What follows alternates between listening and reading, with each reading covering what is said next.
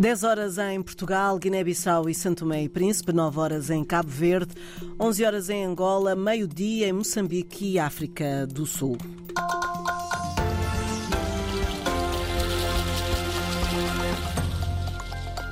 Vamos saber quais são os destaques desta edição. No Senegal é já considerada uma vitória do movimento da sociedade civil e da oposição.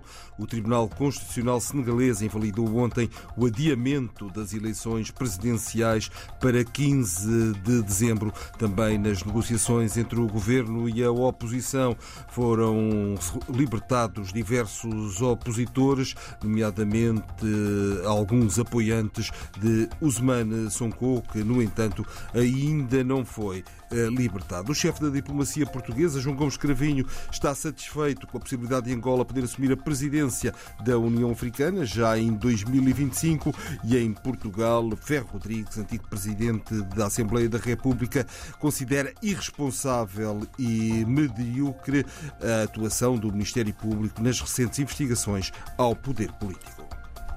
A seguir, o desenvolvimento destas e de outras notícias, edição das 10 com João Costa Dias.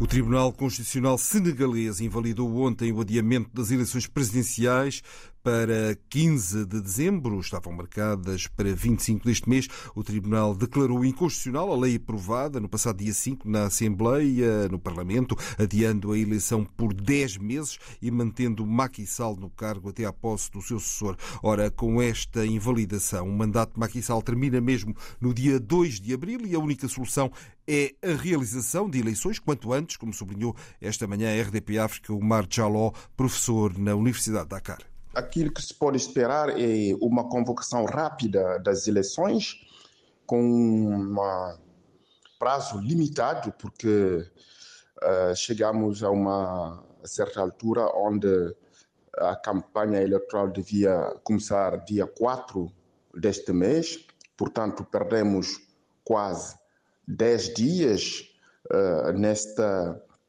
corrida entre a Assembleia da República e o governo. Portanto, aquilo que se pode esperar é que o presidente da República convocasse rapidamente as eleições, porque não há outra saída e todos aqui sabemos que o mandato do presidente da República vai acabar dia 2 de abril de 2024. Portanto, tudo aponta para uma organização rápida, talvez com um prazo uh, muito limitado uh, da campanha eleitoral, porque muitas das vezes aqui no Senegal as eleições presidenciais são uh, eleições de duas voltas, primeira volta e segunda volta. Portanto, acho que vamos para uh, uma campanha eleitoral rapidamente que vai ser convocada pelo um novo decreto do presidente da República, visto que este decreto que ele promulgou há alguns dias atrás foi anulado pelo Conselho Constitucional. E, ao mesmo tempo, a lei que foi votada pela Assembleia da República foi também anulada pelo Conselho Constitucional. Professor Omar Jaló, da Universidade de Dakar, Universidade de Cheikh Anta Diop, noutros desenvolvimentos, ontem vários opositores foram mesmo libertados, saíram da prisão, de acordo com uma lista distribuída por um coletivo de familiares de detidos, foram libertadas várias figuras do movimento de protesto contra Macky Sall, também apoiantes de Usman Sonko, isto é resultado das negociações que estão a decorrer entre uh, o governo e os partidos da oposição. Em Moçambique, mudando de assunto, ainda não são conhecidos os rostos e os nomes dos pré-candidatos da Frelimo à presidência do partido. Contudo, a porta-voz da Comissão Política garante, na hora certa, vão ser anunciados. A Comissão Política da Frelimo esteve reunida na sua 19 sessão e entre os 10 pontos debatidos não esteve a sucessão de Felipe News na direção da Frelimo. Então, quando uh, for o tema da sessão, iremos oportunamente a, a anunciar quem serão uh, os candidatos, os pré-candidatos e, e que irá culminar com o candidato da Frelimo para as eleições de outubro. Não houve nomes dos candidatos, assim como avançou a porta-voz da Comissão Política da Frelimo, Ludmila Maguna, que ainda não há datas para a realização do Comitê Central. Em relação às datas do Comitê Central, este também não foi um tema desta sessão e, quando for discutido, iremos anunciar a data da realização do Comitê Central. A Frelimo, partido no poder, reunida na sua 19 sessão da Comissão Política, anunciou a criação do Gabinete Central de Preparação das Eleições Presidenciais, Legislativas e das Assembleias Provinciais, marcadas para o dia 9 de outubro e será dirigida pelo atual Secretário-Geral, Roque Silva. Entretanto, a Renamo exige o afastamento dos gestores envolvidos nas fraudes registadas nas sextas eleições autárquicas de 11 de outubro passado. Caso isso não ocorra, diz Simone Macuiana, presidente do Conselho Jurisdicional da Renamo, as eleições gerais marcadas para dia 9 deste ano podem registrar os mesmos problemas.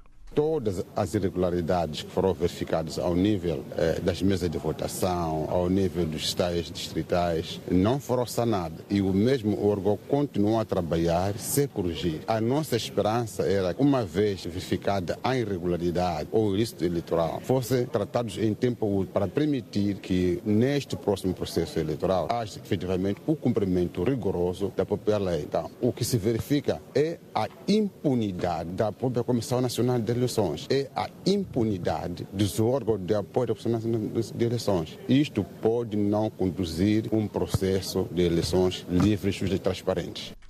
As eleições gerais em Moçambique estão marcadas para 9 de outubro. Em São Tomé e Príncipe, o Parlamento aprovou ontem as grandes opções do plano e o Orçamento Geral do Estado para 2024. Em Cabo Verde é o único avião da Best Flight e ICV que assegura as ligações aéreas entre as ilhas de Cabo Verde, que está de novo avariado, encontra-se estacionado no Aeroporto Internacional Milcar Cabral, uma situação que se complicou ontem ontem levou mesmo ao cancelamento de quase todos os voos que estavam programados. E as autoridades angolanas não registaram quaisquer mortes de brasileiros, disse hoje a agência de notícias Lusa o governo do Brasil, depois das Forças Armadas de Cabinda, a FLEC, a FAC, ter anunciado a morte de três cidadãos brasileiros em confrontos na região de Mayombe. Na quarta-feira, as Forças Armadas de Cabinda, que é o braço armado da Frente de Libertação do enclave de Cabinda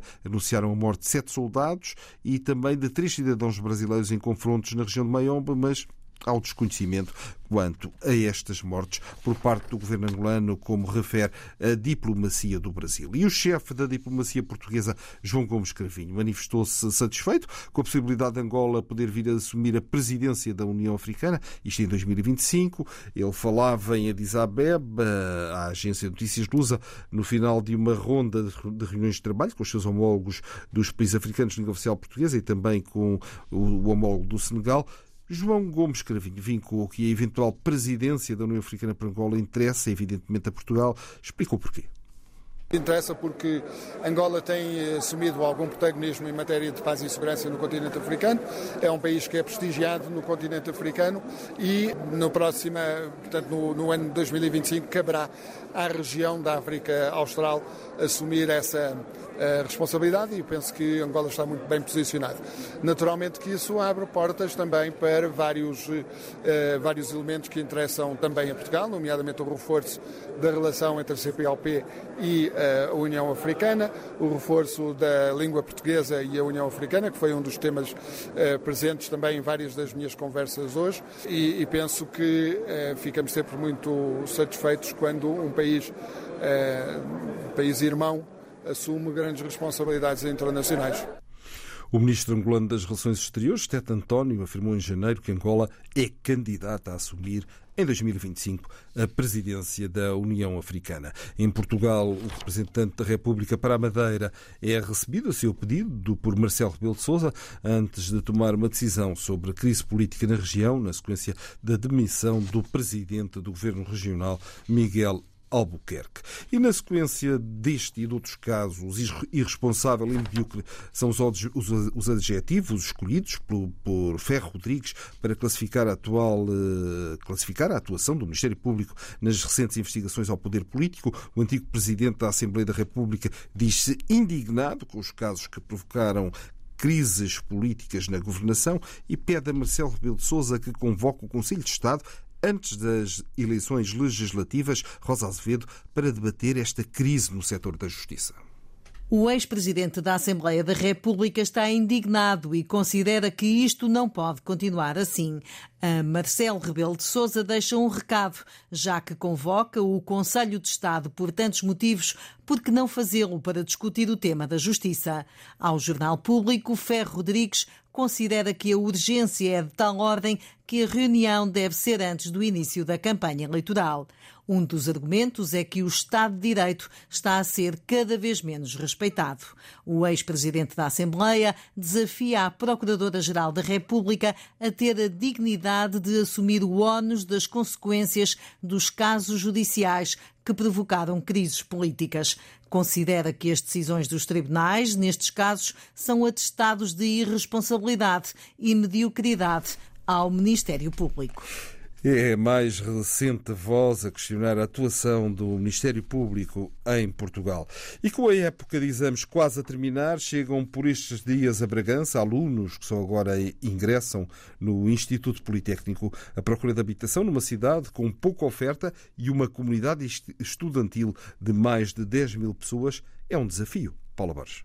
É início de semestre tempo de chegada de novos estudantes ao Politécnico. Numa das agências imobiliárias da cidade estão três alunos brasileiros. Dois já vivem em Bragança há uns meses. Trouxeram hoje Mateus, o novo colega com quem vão partilhar a casa. Cheguei ontem, então eu vou ficar com eles agora, vou morar com eles aí. É, e basicamente eu vim porque a minha faculdade lá ela abriu um programa de dupla diplomação. Eu fazia ciência da computação lá e daí surgiu essa oportunidade para vir para Bragança e eu vim. Eu tô gostando. tô gostando do lugar nesse um dia. Um bocadinho frio ou não? não? Um bocadinho frio. É bastante frio. Ainda mais a gente que saiu de lá do, do verão agora, veio para cá. Tô passando frio. E é de que cidade? Eu sou de Campo Mourão, lá no Paraná. meu nome é Cauã, tenho 20 anos e faço informática e gestão aqui. E por que Bragança? Ah, é, quando eu estava no Brasil, eu estava procurando é, uma faculdade assim, muito boa. Eu dei uma pesquisada e vi que o Instituto Politécnico de Bragança era um dos melhores que tinha no país. E aí eu me candidatei, deu tudo certo e vim para cá e. Estou há um ano aqui já e tô adorando a experiência. Sim, sim, a habitação é um pouco difícil. Eu acho que em no Portugal por, por inteiro, mas Bragança é, é um pouco mais assim rotativo por causa dos estudantes mais difícil de achar morada, mas aí procurando direitinho e tal, a gente conseguiu achar e tá tudo certo. Encontrar uma casa, encontrar um simples quarto em Bragança é um dos problemas mais apontados pelos alunos, problema reconhecido também eh, pelos responsáveis pelo Politécnico. Rafael Martins, consultor imobiliário, confirma dificuldades e aponta possíveis soluções. Existe muita escassez de alojamento, tanto para famílias como para estudantes e trabalhadores, um, ou seja, acaba por abranger toda a sociedade que nós temos. Há uns anos, efetivamente, abrimos portas a novos cursos para que viesse gente de todo o lado, o que é excelente para o desenvolvimento da região, mas, consequentemente, não fomos maduros e conscientes para uh, tentar arranjar soluções ao, ao recebermos mais gente de todo o lado. Neste momento, acho que a única solução será, efetivamente, uh, reavaliar aquilo que são planos diretores municipais, que são reavaliados uh, e não, estão, não vão de encontro às necessidades. Precisamos de novas, novos incentivos para quem efetivamente também tem imóveis, investiu há muitos anos e neste momento não se sente seguro.